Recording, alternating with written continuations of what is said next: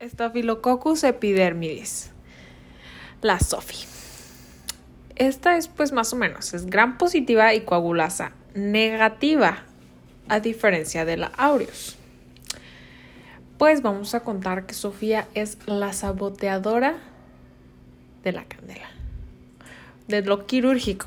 ¿Por qué? Porque todo lo que quieren meter, se quiere meter y causar problemas porque sabe que no va ahí, como en el caso de prótesis, catéteres, anastomosis, prótesis o dispositivos de diálisis.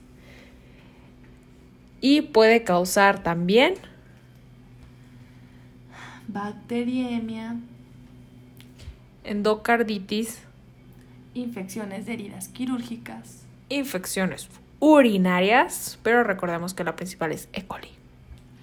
Y también la principal causa de endocarditis en prótesis valvulares. Recuérdalo, por eso Sophie la enamorada, corazoncito con unicornio,